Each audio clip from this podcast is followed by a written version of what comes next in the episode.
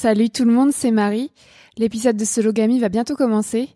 Ce petit message, c'est juste pour vous informer que si vous souhaitez l'écouter directement en avant-première et sans publicité, je vous invite à me rejoindre sur Patreon.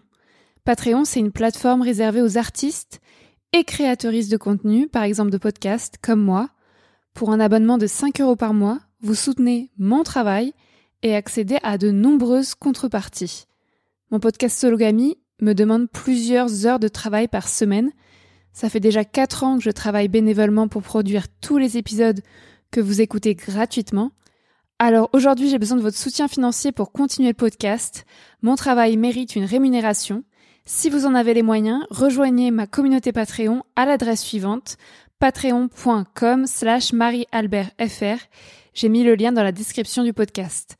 Grâce à votre abonnement, vous pourrez donc écouter les prochains épisodes de Sologamy avant tout le monde et sans publicité, et suivre les coulisses de mon travail au quotidien. Merci et à bientôt sur Patreon. Life is full of what ifs. Some awesome, like what if AI could fold your laundry? And some, well, less awesome, like what if you have unexpected medical costs? United Healthcare can help get you covered with Health Protector Guard fixed indemnity insurance plans. They supplement your primary plan to help you manage out of pocket costs. No deductibles, no enrollment periods, and especially no more what ifs. Visit uh1.com to find the Health Protector Guard plan for you. Hiring for your small business? If you're not looking for professionals on LinkedIn, you're looking in the wrong place. That's like looking for your car keys in a fish tank.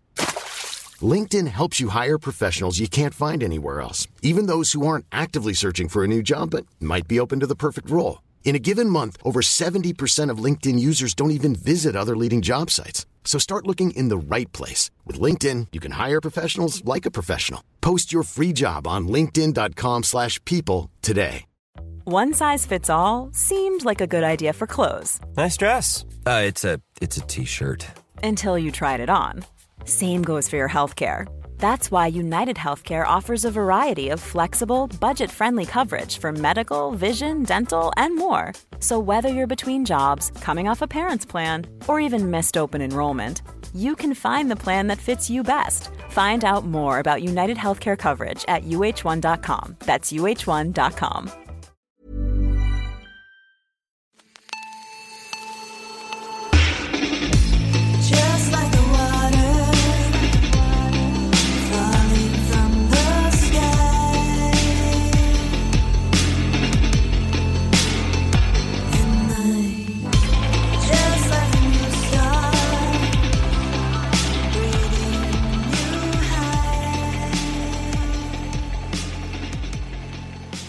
Bonjour, bienvenue dans Marie sans filtre et dans Sologamy pour un épisode qui relie mes deux podcasts. Je suis Marie Albert, j'ai 27 ans et j'habite nulle part. Je me définis comme une femme, cisgenre, pansexuelle, blanche, jeune, mince, athée, valide, célibataire et bourgeoise. Aujourd'hui, euh, cet épisode va évoquer la santé mentale et les pensées suicidaires. Donc si c'est trop difficile de l'écouter, euh, prenez soin de vous et ne l'écoutez pas. Euh, je fais donc un épisode crossover entre mes deux podcasts. Marie sans fil, c'est mon podcast dans lequel je raconte mes histoires euh, intimes, féministes et politiques. Et Sologamy, c'est mon podcast dédié aux célibataires qui n'ont besoin de personne. Je trouvais important de diffuser mon épisode euh, dédié à la dépendance affective dans ces deux podcasts. Donc pour la version Marie sans fil, ça s'appelle Survivor Tour 2 points, je survis à la dépendance affective. Et pour la version Sologamy, ça s'appelle euh, Célibat et dépendance affective.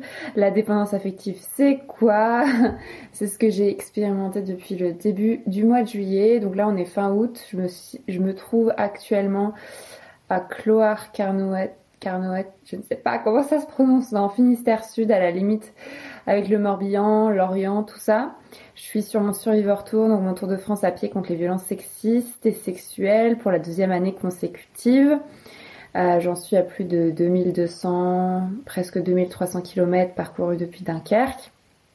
Et là, ça fait deux mois que je marche puisque j'ai repris euh, le Survivor Tour à Lannion, comme vous le savez sans doute, en juin. Et euh, euh, des- tout le mois de juin, j'étais fatiguée puisque j'ai eu la bonne idée de partir euh, marcher en étant fatiguée. Donc je me suis sentie seule car quand je suis fatiguée, je me sens seule. Et début juillet, j'ai recommencé à coucher avec des hommes cisgenres. Donc cisgenre, ça veut dire qu'ils s'identifient au genre qui leur a été attribué à la naissance. Et j'ai recommencé à coucher avec des hommes cisgenres début juillet sur mon Survivor Tour alors que ça faisait plus d'un an que j'étais abstinente. Je suis dépendante affective. La dépendance affective, c'est un sujet hyper important. J'en ai déjà parlé dans l'épisode 5 de Marie sans filtre qui s'appelle Pourquoi je tombe amoureuse des connards? C'est un très bon titre.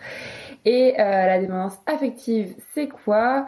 C'est euh, une drogue, c'est le fait de tomber amoureuse, comme on dit euh, familièrement, du premier venu ou de la première venue, de s'attacher irrémédiablement à cette personne alors que je ne la connais pas, euh, de euh, faire des crises d'angoisse lorsque cette personne ne répond pas immédiatement à mes attentes, de m'emballer et euh, de perdre tout, contact avec la réalité, de perdre contact avec moi-même. Et c'est très très dangereux. Je pense que ça parlera beaucoup de monde car c'est un problème politique, sociétal et pas personnel. C'est une question de santé mentale, mais je crois que c'est dû au patriarcat. voilà, je suis célibataire depuis 3 ans, plus de 3 ans. Joyeux anniversaire 2018 et euh, et pourtant je suis toujours dépendante affective. C'est incroyable. Euh, voilà, donc cet épisode euh, crossover, je l'ai déjà enregistré. Ceci est un second enregistrement, j'espère le dernier. Je l'ai enregistré il y a 2-3 semaines.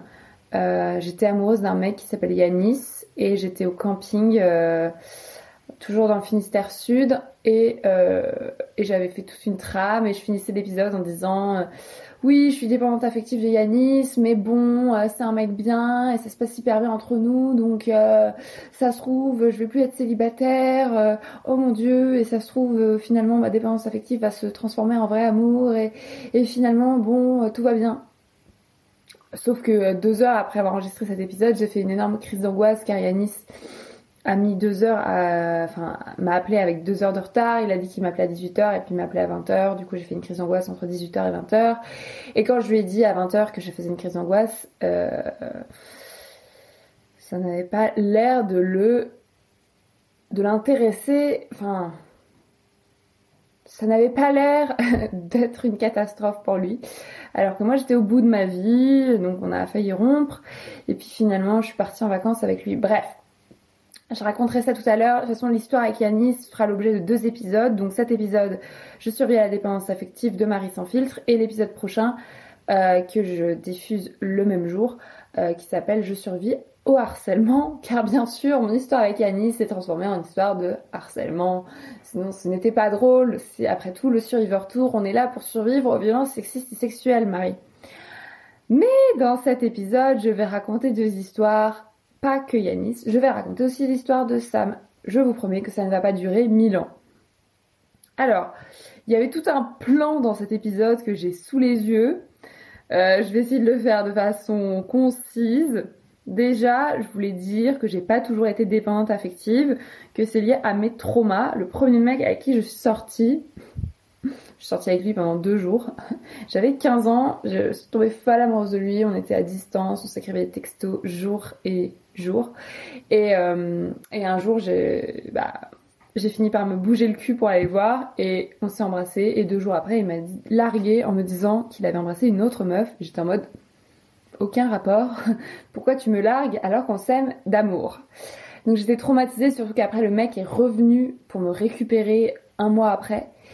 Et j'ai résisté, mais je suis retombée dans le panneau et il m'a relargué comme une merde trois semaines après. Et euh, à partir du moment où il m'a largué, je me suis promis de plus jamais me faire larguer, ce qui est ce que j'ai plus ou moins réussi à faire, parce que c'est moi qui ai décidé de larguer tous les mecs avec qui je suis sortie après. Mais voilà, j'étais traumatisée par le fait en fait que je comprenais pas que quelqu'un me dise qu'il m'aimait d'amour, on, était fous l'un de l'autre, et qui me largue sans aucune raison au bout de deux jours, puis au bout de trois semaines. Et moi, ce qui me saoule dans l'approche psychologisante de la dépendance affective, c'est de toujours chercher des racines dans l'enfance de la personne, en mode Marie, tu es dépendante affective parce que tes parents ne t'ont pas sécurisé émotionnellement. Et je suis en mode, oui, d'accord, il y a des problèmes dans mes relations avec mes parents, mais mes parents m'ont toujours aimé, j'ai jamais douté de leur amour, je sais qu'ils seront toujours là pour moi. Et, euh, enfin, non, je trouve pas que ça explique ma dépendance affective, alors que franchement, mes relations avec les mecs et les traumas que ça a engendré peuvent beaucoup plus expliquer ma dépendance affective et surtout la culture dans son ensemble, c'est-à-dire euh, bah, le fait que toute la société nous enjoint à tomber amoureuses, nous les meufs cisgenres, euh, et tomber amoureuse uniquement des hommes cisgenres. Donc ça va être les films, les livres, toutes les musiques du monde.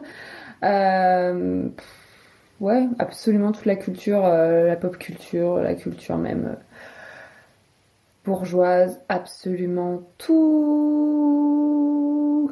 Il faut être à fond, il faut avoir le, coup de foudre, il faut tomber amoureuse. Et ce que j'explique dans l'épisode 5 de Marie sans filtre, je le rappelle, qui s'appelle Pourquoi je tombe amoureuse des connards, que vous devez absolument écouter si ce n'est pas déjà fait, car c'est un bijou. C'est que pour moi, tomber amoureuse, c'est tomber dépendante affective. On ne peut pas, je ne peux pas, je parler au jeu, je ne peux pas être amoureuse, enfin, je ne peux pas aimer plutôt quelqu'un que je connais depuis deux heures. Je ne peux pas aimer quelqu'un que je connais depuis deux jours. Je peux lui donner de l'amour, mais je ne l'aime pas profondément pour ce qu'il est ou elle est. Donc, dire je suis tombée amoureuse, au sens des papillons dans le ventre, je pense tout le temps à cette personne, euh, j'ai envie d'être tout le temps avec elle, c'est juste être dépendant, dépendante affective. Et je pense que cela concerne beaucoup, beaucoup, beaucoup de gens, sauf malheureusement les personnes dont nous parlerons tout à l'heure, qui sont bloquées émotionnellement, qui ne ressentent rien. Et finalement, Yanis me disait l'autre jour, oh c'est horrible les émotions, je souffre. Et j'étais en mode, bienvenue au club. Et des personnes comme ça arrivent à se couper de leurs émotions pendant un temps plus ou moins long, mais moi je ressens toujours mille, un milliard d'émotions et je préfère en ressentir que ne rien ressentir du tout. Donc, mes traumas ont engendré ma dépendance affective, surtout que là je vous ai parlé du premier mec de quand j'avais 15 ans, mais depuis 3 ans que je suis célibataire, et même un peu avant, depuis on va dire 4-5 ans, euh, depuis que j'ai 25, euh, 24, 25 ans, en fait, je me rends compte que les mecs avec qui je relationne, bah déjà, euh, enfin, ça marche jamais. Euh, je suis tout le temps dépendante affective. Plus je suis dépendante affective, plus il fuit. Plus il fuit, plus je suis dépendante affective. Enfin, ça ne marche jamais. Et du coup, ça fait des traumas sur traumas. Ils me traitent hyper mal. Ils me font croire des trucs, puis après, ils me jettent comme une grosse merde. Euh, du coup, ça fait des traumas en plus. Du coup, je peux pas me sortir de ma dépendance affective tant que je relationne, enfin tant que j'ai des relations de merde qui se finissent mal. Donc c'est euh, infini, c'est un cercle vicieux. Voilà. Maintenant, je voulais en venir à l'aspect drogue dont j'ai déjà parlé. Pour moi, euh, ça c'est ma drogue en fait. Je suis dépendante affective et euh, c'est plus un truc de meuf cis, on va dire, mais je pense que les mecs aussi, les mecs cis peuvent être dépendants affectifs. Et, euh, la seule solution pour m'en sortir, c'est l'abstinence. Donc il y avait un épisode que j'avais fait l'été dernier sur mon Survivor Tour qui s'appelle Je survis à l'abstinence. Et j'ai vraiment passé, tu peux l'écouter, j'ai vraiment passé un an sans relationner avec les hommes cis. C'était incroyable. Donc c'est une drogue.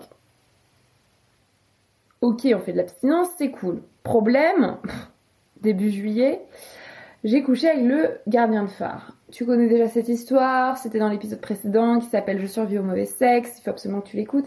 Cet épisode a eu un grand succès, j'étais hyper contente. Et euh, j'ai encore reçu un message hier d'une meuf, enfin d'une personne qui me disait que ça l'avait beaucoup euh, touché l'épisode Je survis au mauvais sexe et qu'elle s'était reconnue et c'était important pour elle et qu'elle me remerciait. Et donc dans l'épisode Je mau- au mauvais sexe, je racontais mon histoire avec euh, Loïc, le mec qui travaille dans un phare et qui était un mec d'extrême droite avec qui j'ai couché parce qu'il m'avait pris en stop et proposé de m'héberger sur mon Survivor Tour. Et en fait, euh, quand je suis arrivée chez lui, je me suis rendu compte que c'était un mec d'extrême droite, mais j'avais quand même envie de baiser. Du coup, on a baisé, c'était un peu de la merde. Donc j'ai raconté ça dans Je survis au mauvais sexe. Dieu merci, bien que je ne crois pas en Dieu, je ne suis pas tombée amoureuse, ou plutôt dépendante affective, de Loïc. Problème, quelques jours plus tard, je suis allée au festival de journalisme de Couture sur Garonne, peut-être vous le connaissez, peut-être vous le connaissez pas, c'est dans le Lot-et-Garonne. Donc j'ai coupé mon Survivor Tour pour aller en festival pour me reposer, n'est-ce pas? Euh, mais bon, j'ai vu mes amis, j'ai fait la fête, c'était cool et j'ai chopé deux mecs, dont un mec qui s'appelle Sam. Et en fait, le mec est né en 2000, donc il a 21 ans, 6 ans de moins que moi. Lol. Je me suis dit, les mecs nés en 2000 ne sont pas encore euh, euh, matrixés, enfin façonnés par le patriarcat, n'est-ce pas? Et on le sait que c'était super bien. On a baisé dans la douche, c'était super bien. Euh, quand je suis revenue du festival, on n'arrêtait pas de s'envoyer des textos pendant toute une journée, genre comme si on avait 15 ans à nouveau. Et c'était trop bien, sauf que le surlendemain, il m'envoyait plus de textos. Du coup, j'ai fait une crise d'angoisse.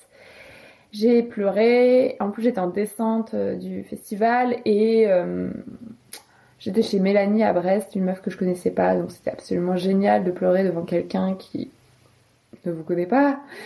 Et, euh, et du coup, j'ai dit à Sam que j'étais dépendante affective et que je pleurais et que ça n'allait pas parce que maintenant je communique, n'est-ce pas, sur ma dépendance affective avec les mecs avec lesquels je relationne. Et Sam ne voulait pas se prendre en charge sa dépendance affective, ça ne l'intéressait pas. Donc il m'a dit bonne chance, j'espère que tu trouveras quelqu'un qui saura satisfaire tes besoins, blablabla.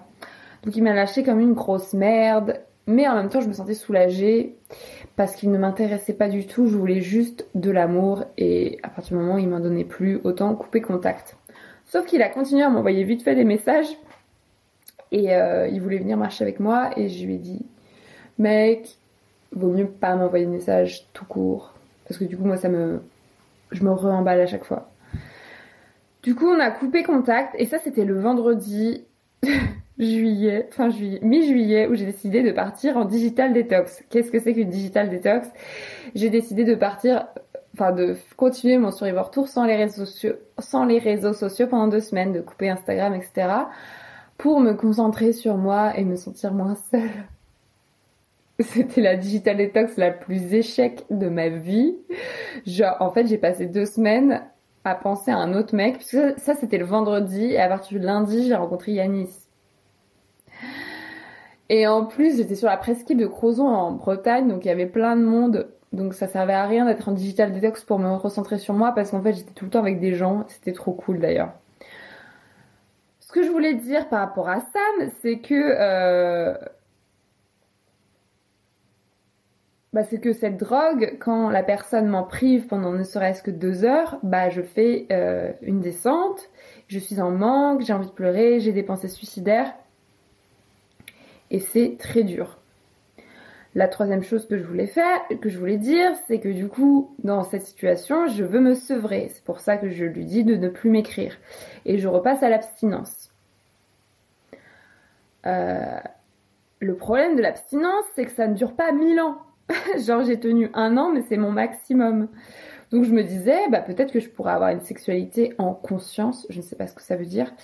Euh, essayer de gagner des victoires sur la dépendance affective, essayer de la soigner, c'est ce que tout le monde me dit de faire.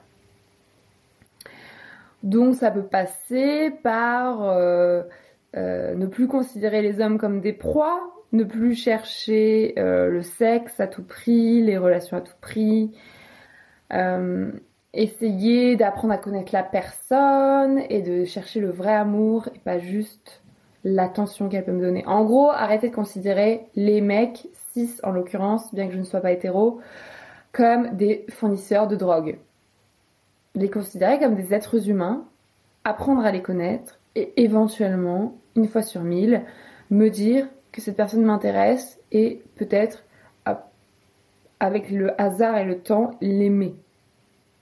Mais ça voudrait dire ne plus faire de sexe. Oh my god. Et surtout, l'année dernière, je disais que je voulais des relations simples et sereines avec les mecs cis. Mais en fait, c'est impossible. C'est impossible d'avoir des relations simples et sereines avec ces personnes, puisqu'on vit dans un hétéro cis patriarcat, capitaliste et raciste. Donc c'est impossible. Moi, ce que je cherche, c'est la sérénité dans ma vie. Je ne veux pas être heureuse, je veux juste être sereine. Et en fait, relationner avec les mecs cis, quel que soit le modèle, ce n'est jamais serein. Donc je répète, ça fait un mois et demi que je pense jour et nuit à des mecs cis et que je ne suis plus moi-même et que je n'ai plus de cerveau. Été Loïc, après ça a été Sam et après ça a été Yanis. Oui, je vais raconter l'histoire avec Yanis deux secondes. Mais je finis le déroulé initial de mon épisode qui était de dire je note mes victoires, je vais gagner, remporter des victoires sur la dépendance affective. Donc déjà, un, il ne faut pas harceler la personne. Je me rappelle en 2018, j'avais fait l'épisode, bah, c'était l'épisode 5, euh, Pourquoi je tombe amoureuse des connards, je raconte ça dedans. Le mec me met un lapin, il s'appelait Geoffrey. Il me met un lapin et moi je pète un câble et je décide d'aller le voir à son travail pour avoir une explication contre son gré.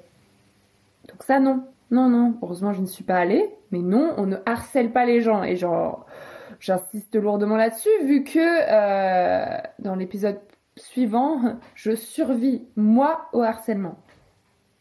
Donc ça, ne pas harceler, j'y arrive. Deux, ne pas coucher le premier soir, j'ai réussi une fois dans ma vie et c'est vrai que c'est radical.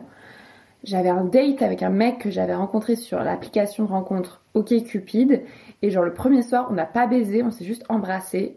Il s'appelait Dan et euh, en fait, on a couché ensemble le deuxième soir et je n'ai jamais été vraiment, vraiment dépendante affective de lui. Mais on ne saura jamais si c'est vraiment ça qui a changé quelque chose. Je pense que ça n'a aucun rapport le fait de coucher le premier soir ou pas. Mais bon, on va dire que c'est une victoire. J'ai réussi une fois dans ma vie à ne pas coucher le premier soir, mais c'est hyper relou. Moi, je ne, je recommande pas particulièrement, mais enfin, je veux dire, c'est parce que je suis un chien que je dis que c'est relou. Sinon, ça peut être cool. Alors, 3, ne pas me laisser breadcrumber égale moto larguée. Donc, breadcrumber, c'est hideux, ça veut dire miette de pain. C'est comme ce que me faisait Sam, c'est-à-dire qu'il m'a dit qu'il voulait pas gérer ma dépendance affective, mais après il continuait à m'envoyer vite fait des messages tous les trois jours. Non En fait non Moi je ne veux pas euh, des miettes, je veux le gâteau tout entier. Ça j'y arrive bien. Franchement, je suis une as des ruptures. On fera un épisode dans les, dans les podcasts sologamy sur les ruptures parce que ça me passionne. Je sais très bien rompre. Si vous avez un problème pour rompre, appelez-moi. Quatrième piste, pécho des personnes qui ne sont pas des mecs cis et ne plus viser des personnes indisponibles émotionnellement. Et puis aussi trouver d'autres sources d'amour. hein. Il n'y a pas que l'amour conjugal, sexuel, amoureux. Il y a l'amour de la famille, des amis, etc. Donc ça, je ne sais pas. Oui, je pense que j'arrive à viser des personnes qui sont pas indisponibles émotionnellement, mais c'est un peu dur parce que la plupart des mecs cis de mon âge célibataire le sont. Je n'arrive pas à pécho des personnes qui ne sont pas des mecs cis. J'arrivais quand j'étais jeune, maintenant je n'y arrive plus. Donc il faut que je sorte de l'hétérosexualité à tout prix. Et pour les autres sources d'amour, oui, j'y arrive. J'ai plein d'amis. J'ai, enfin, j'ai des amis et j'ai ma famille d'amour. Cinquième piste, accepter mes émotions fortes, faire de la méditation. Euh, oui, bah ça je le fais. Hein. Je ne suis pas sûre que ça résolve la dépendance affective, mais ça m'aide à survivre. Et sixième piste, responsabiliser mon ou, ma partenaire. Responsabiliser mon ou ma partenaire. Poser mes limites, car je peux être dépendante affective de quelqu'un qui n'est pas un mec en fait. Ça ne ça ne dépend pas que du genre de la personne. Alors poser mes limites, lol. On va voir avec l'exemple de Yanis que c'est ce que j'ai essayé de faire, que en fait ça ne marche pas toujours, c'est pas? Et donc je finissais l'épisode euh, que cet épisode que j'avais enregistré, euh, dont j'avais enregistré une première version il y a 2-3 semaines en disant que c'était un privilège de n'avoir que ma dépendance affective comme problème. Effectivement, euh, pendant mon survivor tour, euh, à ce moment-là, mon problème c'était la dépendance affective. Je pense que la plupart des gens ont des problèmes autres dans leur vie, par exemple des problèmes matériels ou de santé.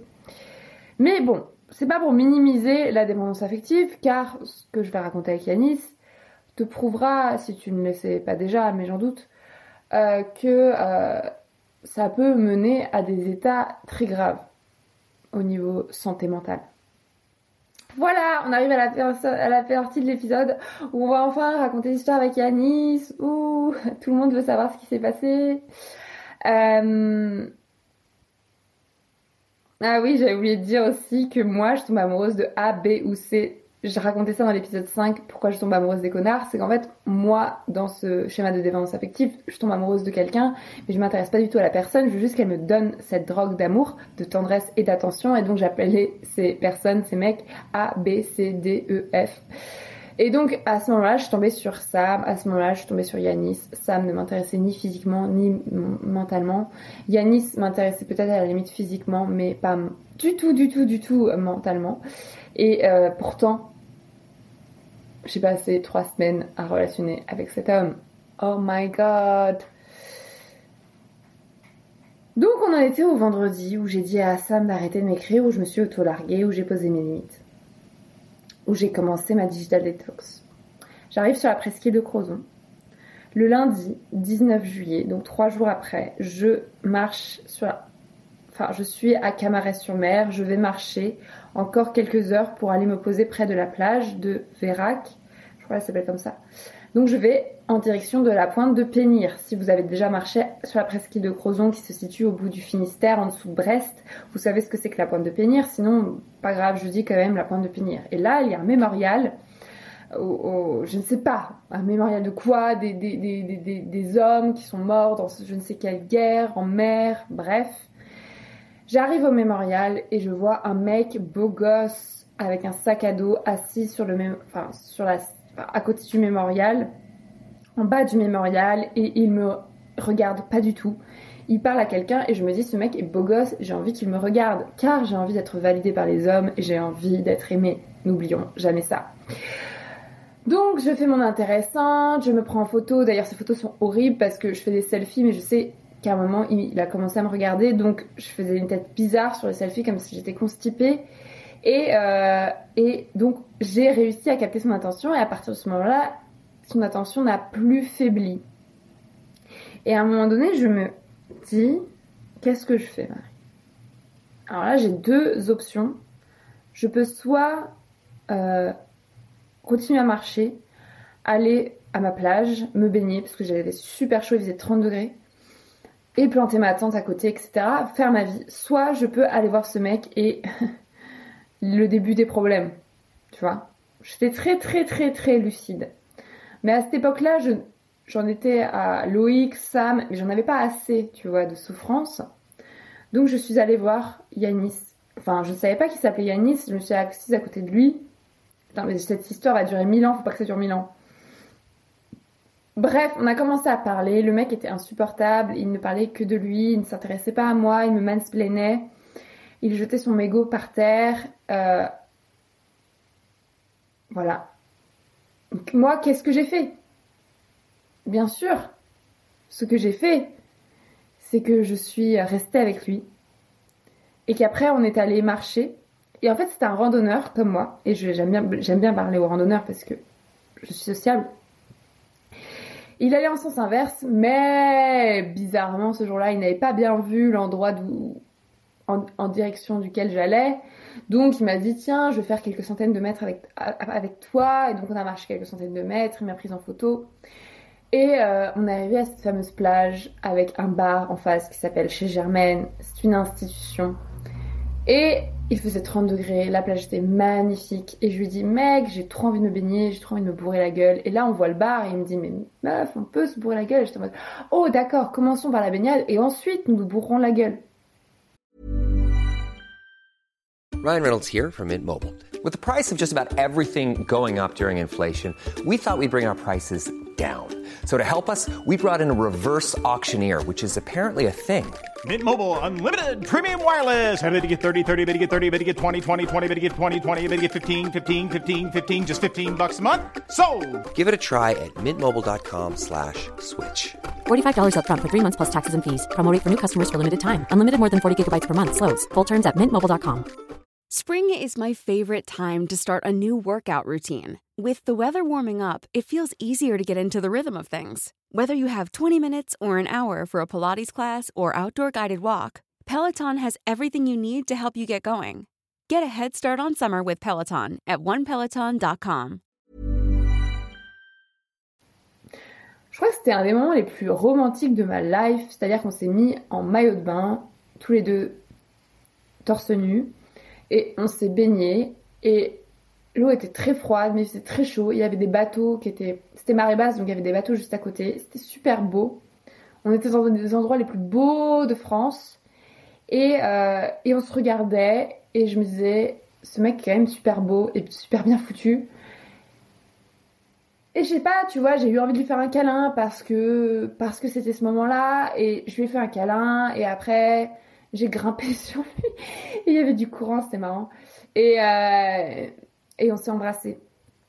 Et après on est allé sur la plage et après on a on est allé devant le bar et après on a bu des bières, on a pique-niqué et on continue à se faire des bisous et après on a planté sa tente sur la falaise et genre à minuit et c'était incroyable de baiser sur la falaise et le lendemain de se réveiller, d'avoir euh, la vue sur la mer. Enfin, c'était magnifique. Donc j'ai dormi genre deux heures, j'étais éclatée. Et le soir même, il m'a fait un cuni qui était pas ouf. Mais ma foi, c'est moi qui ai joui et pas lui. On n'a pas fait de pénétration. Le matin, je l'ai sucé deux fois. Il a joui deux fois, moi zéro.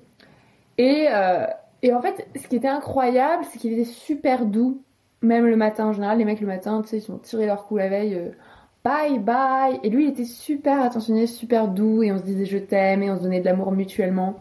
Et du coup, je me suis dit trop cool, j'ai trouvé un mec qui veut bien me donner de l'amour, un bon fournisseur de drogue, tu vois. Et en partant, bah en fait, on devait se quitter, on a pique-niqué ensemble, euh, pas pique-nique, on a petit déjeuner, et puis le mec était toujours trop mignon, en mode j'ai pas envie de partir, j'ai pas envie de te quitter. Puis il a fini par prendre mon numéro et puis on, s'est quitté, on a pris euh, bah, notre direction opposée et puis en fait euh, on a commencé à parler par texto. Bon le mec euh, n'a jamais de batterie, euh, donc répondait toujours mille ans après mes textos, mais voilà. Et un jour, bah quelques jours après, j'étais, en fait le mec avait un rhume, donc il m'a filé son rhume, donc après j'ai pas réussi à dormir toute une nuit à cause du rhume. Et, euh, et, et c'était au moment où, je devais marcher euh, le lendemain euh, pour aller au Cap de la Chèvre, qui est un endroit, si vous connaissez pas, qui est hyper dénivelé, qui est hyper dur, sur le sentier de randonnée. Et il faisait toujours 30 degrés, j'avais pas dormi, j'étais éclatée, il y avait pas d'eau, et j'arrive au Cap de la Chèvre et je dis, bah en fait là je vais crever. Donc je me suis arrêtée là, j'ai- trouvé un, endroit pour, euh, pour, euh, pour bivouaquer. Et, euh, et là je lui ai dit, appelle-moi, genre appelle-moi, je suis au bout de ma life. Et, et appelle-moi avant 22h parce qu'après je vais couper mon tel. Le mec ne m'appelle pas et le lendemain je me réveille et je vois qu'il m'a appelé à 22h15. C'est un détail très important pour comprendre ce qui se passe après. Et finalement le lendemain je le rappelle et puis à partir de ce moment-là on s'est appelé matin et soir tous les jours pendant deux semaines et le mec marchait à un autre endroit en Bretagne. Et Enfin, c'était ouf parce que tous les deux on marchait à deux endroits différents, on était tous les deux seuls. Du coup, on avait un peu que ça à foutre de s'appeler matin et soir. Le problème, c'est que je suis évidemment tombée dépendante affective de lui, surtout qu'il était trop mignon. Et, euh, et il ne m'appelait jamais à la bonne heure. En fait, c'était impossible d'avoir euh, une relation organisée. En fait, moi, je suis maniaque du contrôle, donc j'ai besoin de savoir à quelle heure m'appelle la personne, sinon je fais des crises d'angoisse qui peuvent me mener à des pensées suicidaires. Et donc, la première fois que j'ai fait ça, bah, il devait m'appeler à 22h, et puis en fait, il était au resto, et du coup, au bout d'un moment, je me suis dit, bah, j'ai qu'à l'appeler, moi Et donc ça, ça marchait plutôt bien, et puis je lui ai expliqué que moi, j'étais dépendante affective, que je faisais des crises d'angoisse, donc on a décidé de plus se fixer d'heures. Sauf que bah le mec il a sa fierté. Donc euh, pendant un temps on se fixait plus d'heures. On se disait juste bah on s'appelle entre telle heure et telle heure un peu l'un ou l'autre. Et puis voilà ça marchait. Sauf qu'au bout d'un moment il avait sa fierté. Il était en mode non mais là ce soir je te promets je vais t'appeler à 18h et ça c'était le fameux soir du jour où j'ai enregistré cet épisode première version. Et, euh, et donc il dit qu'il m'appelle à 18h avec son sa fierté, puis à 18h15, 18h20, il m'a toujours pas appelé, donc moi je l'appelle, et là je tombe sur son répondeur. Et il faut savoir qu'à cette époque-là, il avait déjà fini sa randonnée. Donc il était parti à Saint-Cal-Guildo, qui est une ville dans les Côtes d'Armor, dans le nord de la Bretagne, pour, euh, pour passer deux semaines de vacances avec ses potes, dans des maisons de location. Et en fait, moi, le fait que je savais qu'il était avec ses potes, ça me rendait encore plus folle parce que je me disais, ok, le mec, quand il randonnait, il avait ça à foutre en fait de m'appeler, mais maintenant qu'il est avec ses potes, il a plus le time. Et là, il a pas de batterie en plus, alors qu'il a zéro excuse de pas avoir de batterie parce qu'il est dans une maison. Enfin voilà, moi je suis sur le sentier de randonnée tous les jours. J'ai- pas d'électricité, tu vois, j'ai tout le temps de la batterie. Et lui, il est dans une putain de maison avec ses potes et il n'a pas de batterie. Et il m'appelle pas. Et donc euh, je me dis, bon, il doit avoir une bonne excuse. Et en fait, j'ai fait une crise d'angoisse métaphysique où, je sais pas si j'ai pleuré, mais ouais, j'étais, j'avais vraiment des pensées suicidaires. Je me disais, mais mais genre je vais crever. Genre là il m'a pas appelé, il se fout de ma gueule, j'ai envie de crever. Ça se trouve il a eu un problème. Pendant deux heures je suis partie dans des délires. Et je vais chercher mon couscous parce que j'étais euh, dans un camping au milieu nulle part il y avait juste un mec sur la plage qui vendait du couscous. Et je vais chercher mon couscous que j'avais commandé et je me rappelle je mangeais mon couscous mais déjà il y en avait pour six personnes et j'étais toute seule et je chialais toutes mes larmes dans mon couscous.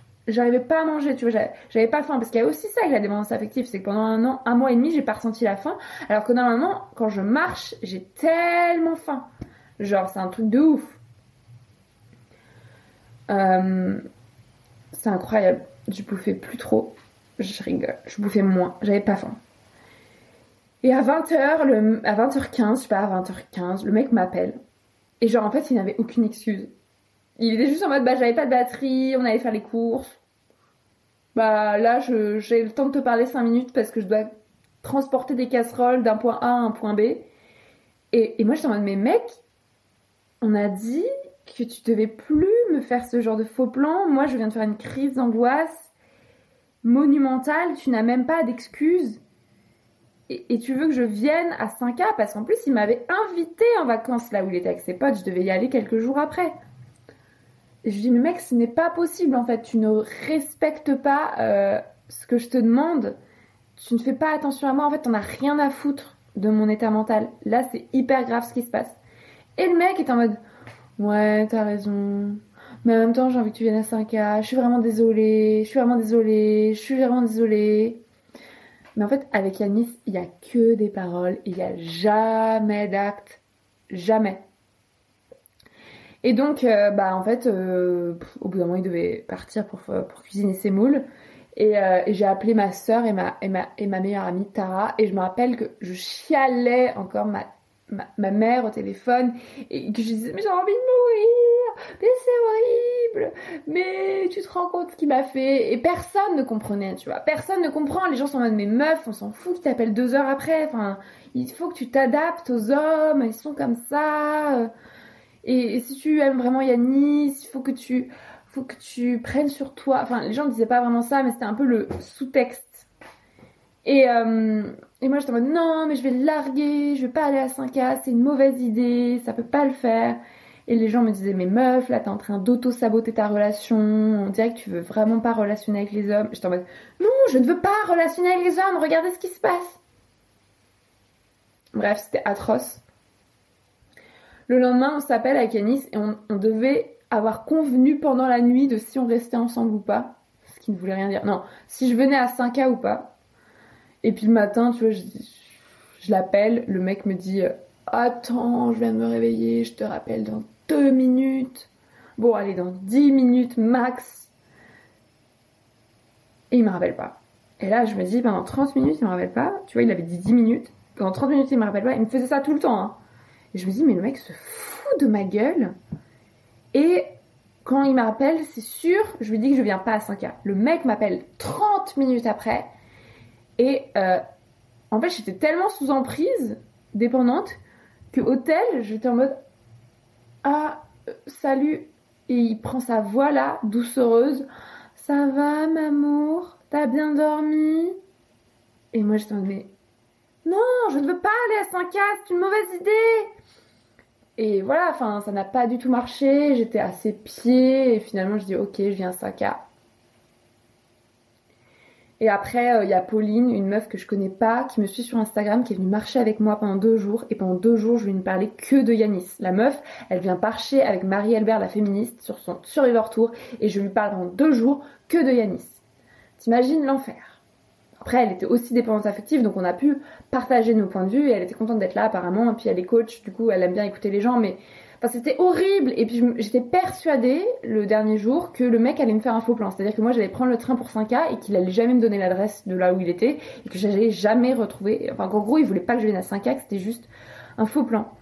Et puis à la fin, le mec me donne l'adresse et je me dis, quand même, j'ai un peu peur qu'il s'occupe que de ses potes. Parce que ça m'est déjà arrivé d'être avec des mecs et quand ils sont avec leurs potes, je suis, un pot de fleurs, genre je, disparais de son existence.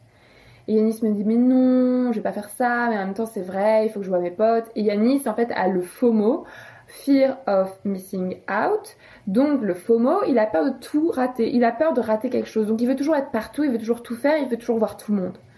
Donc il me dit oui, il faut que je vois mes potes, tu comprends mes potes, il faut que je vois mes potes. Et j'étais en mode, mais en fait, je vais venir et le mec va passer tout son temps avec ses potes. Et toutes mes amies me disaient, mais non, va à 5K, tu vas bien voir, mais non, il ne fera pas ça. Et je me disais, oui, c'est vrai qu'il est super attentionné, il va me faire plein de bisous, ne nous inquiétons pas. Et puis en soi, moi je vais à 5K, je vais pouvoir faire la fête, dormir, euh, me faire des potes, enfin j'y vais pas que pour être avec euh, Yanis 24 heures sur 24 quoi. Donc je vais à 5K, c'est bientôt fini, hein, je te promets. Je vais à 5K et, euh, et en plus j'en étais à ce point de dépendance affective que je commençais à écouter le podcast Change ma vie de Clotilde Dussolier sur le développement personnel. Et genre le développement personnel c'est quand même le truc que je déteste le plus au monde car c'est un c'est génial le développement personnel mais tu vois c'est quand même un là je l'ai vraiment utilisé en mode ok je suis dans une relation de merde toxique dépendance affective mais en fait j'ai moi qui suis responsable de mes émotions il faut que je j'accepte que lui il est comme ça et qu'il changera pas pour moi. Il faut que je prenne en charge mes propres émotions. Il faut que j'arrête d'exiger des trucs euh, Enfin, en gros, il faut que je prenne le bon et pas le mauvais. Enfin, tu sais, tout le développement personnel. Et du coup, j'étais dans le train pour aller à 5K et je me disais, et j'écoutais des épisodes de Change ma vie, de développement personnel. Je me disais, ah ouais, c'est trop vrai, oui, mais mon dieu, mais vraiment, oui, c'est pas parce qu'il répond pas à mon texto dans les 3 heures qu'il m'aime pas. Mais mes émotions, j'en suis complètement responsable. Il faut que je prenne en charge mes propres émotions. Ah, tiens, il y a cette technique pour gérer mes crises d'angoisse.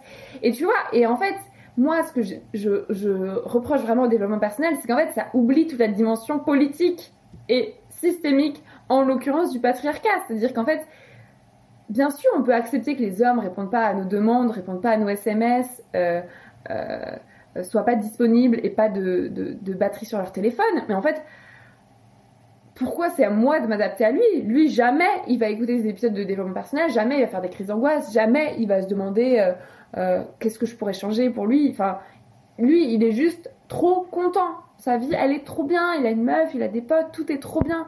Et du coup, bah, c'est moi qui dois m'adapter à une re- relation qui me convient pas. Parce qu'en fait, moi, ça me convient pas d'avoir quelqu'un qui m'appelle pas aux bonnes heures. C'est juste, moi, c'est pas possible pour moi. Et j'ai pas envie de changer, en fait. Moi, j'ai des amis. Quand je leur dis on s'appelle à 20h, on s'appelle à 20h. Et s'il y a un problème, elles me le disent. Tu vas me dire, ah, finalement, je suis pas libre à 20h. Mais pourquoi je devrais m'adapter pour un mec 6 En plus, j'ai une amie comme ça, elle est pas fiable sur les horaires, mais c'est une amie. Je relationne pas avec elle tous les jours. Mais avec quelqu'un avec qui je relationne tous les jours, c'est t'es couru d'avance que ça pouvait pas marcher si le mec n'a jamais de batterie, ne répond jamais au tel, ne répond jamais à mes SMS et m'appelle deux heures en retard, tu vois. Enfin, c'est pas possible. Donc j'arrive à 5K. Et là, le mec me rejoint quand même. Pas venu me chercher à la gare, hein, mais il me rejoint quand même sur la plage. Et je vois, et en fait, encore une fois, un truc de mec, 6. Il m'avait pas envoyé de photos pendant toutes ces trois semaines, donc je me rappelais plus de à quoi il ressemblait, tu vois. Deux semaines peut-être. Je savais plus à quoi il ressemblait. Et, euh, et, et je le vois au loin, je me dis, oh mon dieu, non Le mec ne sait pas s'habiller, le mec s'habille hyper mal. Et, je me, et pour moi, j'en ai marre, puisque je sors qu'avec des mecs qui s'habillent mal, et c'est hyper méchant, parce qu'on s'en fout comment les gens s'habillent, n'est-ce pas? Et donc je vois sa tête et je fais Ah putain, il a cette gueule là. Et donc j'étais trop choquée de le voir, et je me disais Ah non, ce n'est pas possible, ça ne, va, ça ne va pas le faire, ça ne va pas le faire. Et puis le mec me roule d'énormes paloches, forcément. Moi j'avais envoyé plein de photos, je n'avais pas changé d'habit. Et, euh, et donc il était à fond. Et on arrive chez, dans sa maison de location. Et à partir de là, je suis devenue un meuble.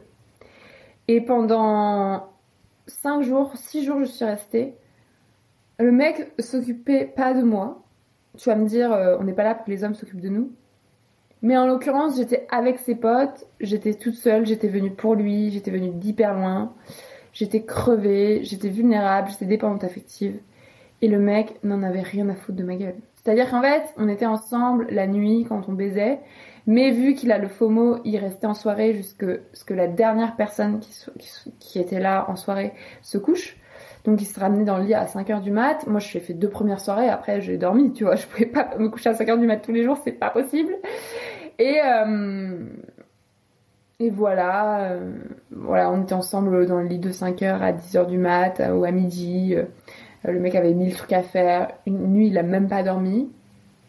Euh, on baisait, voilà. Et le mec dormait 4 heures par nuit max. J'étais en mode, mais ça ne va pas, ça ne va pas aller. Et la journée, il faisait ses bails, moi je dormais. Et puis quand je voulais faire des trucs avec lui, bah en fait, lui, il pouvait pas. Genre, il voulait. Un jour, il allait à la pêche avec son pote, je n'avais même pas le droit de venir. Et puis, euh, en fait, j'ai cessé d'exister. C'est-à-dire, c'est moi qui passais mon temps à l'appeler pour savoir, et c'est quand que t'as fini ton, ton, activité? Yanis, tu viens quand me voir? Et Yanis, ceci, cela. Et tous ses potes, pareil, parce qu'en fait, il fait ça avec tout le monde. Il met des faux plans à tout le monde, il s'occupe de personne, il veut être à tout le monde et personne à la fois. Du coup, il passe des temps... euh, il- voilà, il déçoit tout le monde et du coup, tout le monde est à ses pieds. C'est vraiment, fuis-moi, je te suis, l'exemple parfait. Et donc tout le monde me demandait en permanence il est où Yanis comme comme si j'étais sa secrétaire et en même temps moi non plus j'étais pas avec lui tu vois. Et donc c'était horrible, je me sentais comme une merde. Je me sentais la pire merde au monde, j'avais l'impression de ne servir à rien. Je m'intéressais même pas à ses potes parce que comme j'étais en stress par rapport à lui, je pensais qu'à lui, je parlais que de lui.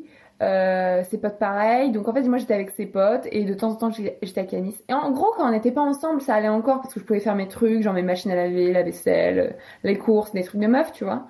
Mais euh, quand on était en soirée ensemble il était insupportable. Genre déjà il expliquait la vie à tout le monde. Il est super arrogant. Il a des avis sur tout.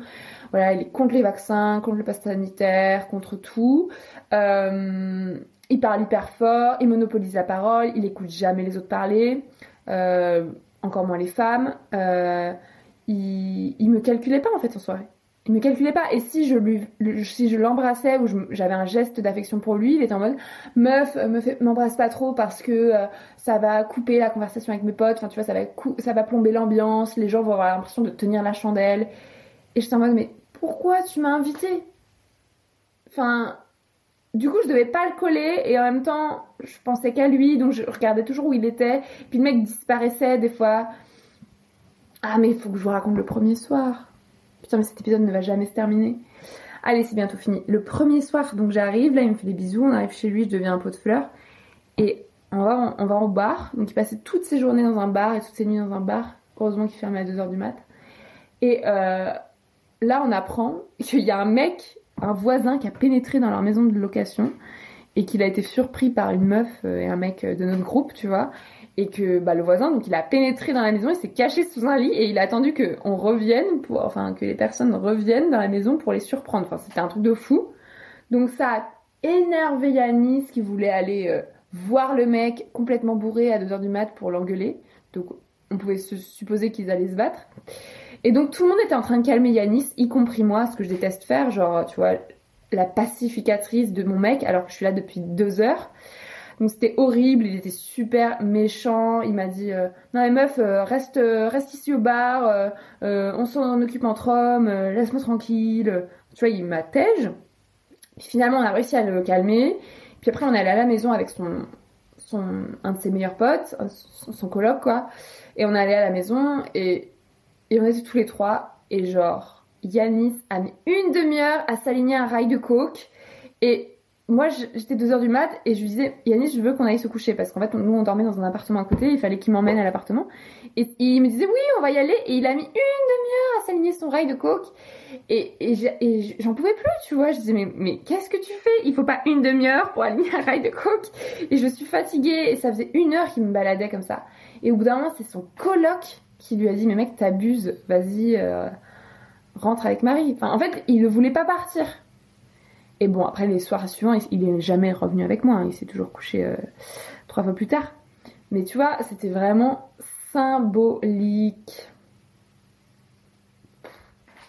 Et donc euh, tout ça pour dire que le, mer- le mardi soir finalement j'ai discuté avec ses potes et même ses potes m'ont dit que son pote me dit ah mais tu sais euh, Yanis c'est vraiment un bâtard genre euh, il fait ça à tout le monde des faux plans tu vois on peut pas compter sur lui. Il s'occupe pas des gens tu vois là il s'occupe pas de toi. Et moi je me dis ah mais même si même son pote le dit c'est que je ne suis pas seule dans ma tête il y a vraiment un problème. Et euh, et en fait bah je lui ai dit parce que j'ai refait une crise ce soir-là et je lui ai dit mais mec je peux pas en fait. Parce qu'en plus tous les soirs il allait au bar jusqu'à 2h du mat le bar ferme et là il ramenait tous les gens dans la maison où on était et moi je dormais depuis minuit, donc ils me réveillent tous à 2h du mat, et il ramène des gens, et il veut rester avec les gens jusqu'à ce que les gens partent ou dorment ici. Mais c'était même pas ses potes. Un jour, il a ramené des gens qu'il avait rentrés rencontrés au bar, c'était tous des profs d'histoire, et il me dit, voici les profs d'histoire. Et le mec, il est resté avec les profs d'histoire jusqu'à 4h du mat, mais en fait, il les connaissait même pas. En fait, il préférait être avec ces gens-là qu'il connaît pas jusqu'à 4h du mat qu'être avec moi. Tu vois, c'est un truc de fou. Et donc, euh, voilà, le mardi soir, j'ai pété un câble. Je dis, mec, je me barre, j'en ai marre. Enfin, c'est pas possible. euh, tu me calcules pas, quoi. Et, euh, et il m'a retenu parce que, voilà, il a toujours cette emprise sur moi. Et lui aussi, il est dépendant affectif de moi, je pense, tu vois. Et, j'ai réussi à partir que le mercredi à 15h. J'ai mis mille ans à partir. Chaque fois, il me retournait le cerveau, il me faisait des massages et tout. Et à la fin, il me fait un massage de ouf. Et je dis, bon, mec, ok, je reste. Et, euh, il me dit, oui, on va faire des trucs ensemble. Il m'avait dit, déjà, on devait aller au resto tous les deux, on n'y est jamais été. Et après, il me dit, oui, euh, je vais t'emmener faire du paddle. euh, On va faire du paddle tous les deux. Et genre, je vais sur les chiottes et, euh, il me dit, ouais, par contre, il faut juste qu'on aille au bar, là, au pub où il passe toutes ses journées, pour voir mes potes, parce que ça fait deux heures qu'ils m'attendent, tu comprends, il faut qu'on aille les voir un peu et tout. Et moi, je dis, Yanis, ok, on va au bar, mais on n'y va pas longtemps, on va faire du paddle. Et là, il me regarde et me dit, oh, ça va, euh, on dirait que ça te fait chier que je vois mes potes. Et là, j'ai fait, ok, laisse tomber, écoute, je vais partir, de toute façon, ça marchera pas. Et, j'ai pas envie d'être cette meuf, tu sais, qui empêche son mec de voir ses potes. Enfin, en fait, j'ai pas envie d'être cette personne. C'est juste qu'il me traitait tellement mal que j'en étais réduite à lui, à lui dire que je, voulais qu'on passe peu de temps au bar. Parce que sinon, il, allait y passer deux heures. Je savais très bien. On n'a jamais, jamais faire de paddle. Et, euh, et du coup, je suis partie. Mais je suis partie en mode euh, câlin, euh, bisous, je t'aime. Et, euh, et je lui dis, mec, tu ne m'écris pas, tu ne rentres plus jamais en contact avec moi, tu ne m'appelles pas. Et le mec me dit, oui, promis. Voilà. Donc j'ai réussi à rompre, ne pas me laisser miette de pain. Règle numéro 3, breadcrumb, moto larguée. Et bah, règle complètement respectée, puisque j'ai réussi. Et donc j'ai largué Yanis et je suis partie de 5K. Et je repris ma route et je me suis dit, waouh, je récupère mon cerveau. C'est incroyable. Et surtout, ce que je me suis dit, et qu'à la conclusion de cet épisode qui dure 1000 ans, c'est le dernier Mexis de ma life. C'est fini. C'est fini. Je ne suis plus hétéro. Je n'ai jamais été, mais c'est terminé. Plus jamais je ne couche, je ne touche, je ne relationne avec un Mexis. C'est terminé. Et c'est dommage que ce soit terminé comme ça. Mais je le savais dès la fois dès le moment où je l'ai rencontré, je me suis dit que c'était le dernier. Parce que j'ai trop souffert, j'en ai marre. Et, malheureusement, ça s'est pas fini comme ça. Tu verras dans l'épisode suivant qui s'appelle Je survis au harcèlement. Qu'est-ce qui s'est passé avec Yanis après Parce que ce n'est pas terminé. Mais voilà, ce que je voulais dire pour finir l'épisode et qui n'était pas du tout la conclusion de l'épisode dans sa version numéro 1, c'est que c'est terminé les Maxis. Mais c'est terminé, mais ne m'envoyez même pas de messages. C'est terminé. Et je dis pas que je. Évidemment, je peux être dépendante affective de quelqu'un d'autre. Mais vraiment, être dépendante affective de mecs qui n'en ont rien à foutre de ma santé mentale, c'est. C'est pas possible. Et le rapport avec le célibat, pour Sologamy, c'est que je suis célibataire, que j'ai eu très peur de ne plus l'être pendant trois semaines, que Dieu merci, je suis restée dans le droit chemin. Et que de toute façon, Sologamy est un podcast dédié au célibat, mais j'imagine bien que je serai pas célibataire toute ma life, et pourtant, je serai sologame toute ma life. C'est une, c'est un, c'est un état d'esprit plus qu'une euh, situation réelle. Donc je vais inviter aussi dans la saison prochaine de Sologamy des personnes qui sont pas forcément célibataires, mais pour parler de ce sujet en rapport avec le célibat en fait. Puis de toute façon, on a tous été célibataires au moins à un moment dans notre vie, ne serait-ce que quand on était enfant. Mais voilà, la dépendance affective, c'est un énorme chantier. Je n'ai pas du tout résolu le problème dans cet épisode. Je ne pas donné des, pistes qui vont tout révolutionner. On ne peut pas se soigner parce que de toute façon, c'est un problème sociétal, politique. Nous ne sommes pas responsables euh, de cette horreur. Euh, et je finirai en disant que Yanis aussi est dépendant affectif, malheureusement pour lui. Mais lui, par contre, c'est assez muet en harcèlement caractérisé et je viens de porter plainte. Mais voilà, tu écouteras ça dans- l'épisode suivant qui s'appelle donc de Marie sans filtre, qui s'appelle Survivor Tour de points, je survis au harcèlement, qui est publié le même jour euh, que, que cet épisode sur la dépendance affective. Et euh, voilà, je suis, je suis triste, je suis en colère. Mais, euh, mais je suis en paix parce que j'ai récupéré mon cerveau, que je suis plus dépendante affective. Que si un jour je le suis à nouveau, au moins ce sera pas d'un mec qu'on a rien à foutre de ma santé mentale. Et euh,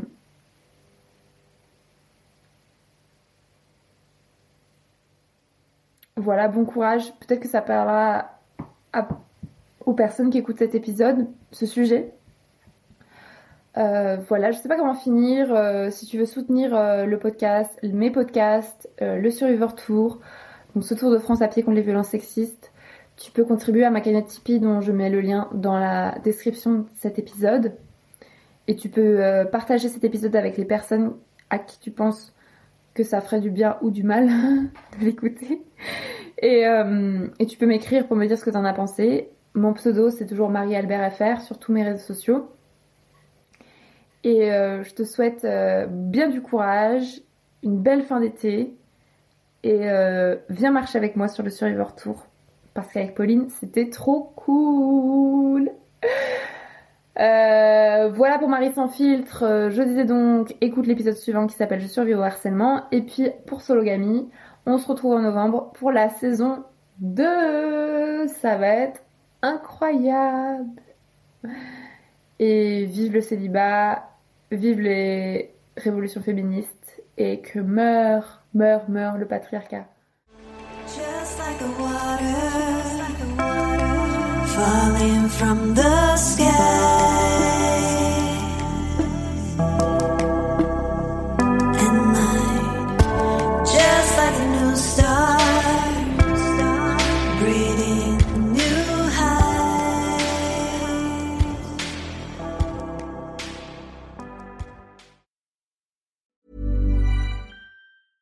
Hey, it's Paige DeSorbo from Giggly Squad. High quality fashion without the price tag. Say hello to Quince. I'm snagging high-end essentials like cozy cashmere sweaters, sleek leather jackets, fine jewelry, and so much more. With Quince being 50 to 80% less than similar brands. And they partner with factories that prioritize safe, ethical, and responsible manufacturing. I love that. Luxury quality within reach. Go to quince.com slash style to get free shipping and 365 day returns on your next order. Quince.com slash style. Imagine the softest sheets you've ever felt. Now imagine them getting even softer over time. That's what you'll feel with Bowl and Branch's organic cotton sheets. In a recent customer survey, 96% replied that Bowl and Branch sheets get softer with every wash. Start getting your best night's sleep in these sheets that get softer and softer for years to come. Try their sheets with a 30-night guarantee. Plus, get 15% off your first order at bowlandbranch.com. Code BUTTERY. Exclusions apply. See site for details. Hi, I'm Daniel, founder of Pretty Litter. Cats and cat owners deserve better than any old fashioned litter. That's why I teamed up with scientists and veterinarians to create Pretty Litter. Its innovative crystal formula has superior odor control and weighs up to 80% less than clay litter. Pretty Litter even monitors health by changing colors to help detect early signs of potential illness. It's the world's smartest kitty litter. Go to prettylitter.com and use code ACAST for 20% off your first order and a free cat toy. Terms and conditions apply. See site for details.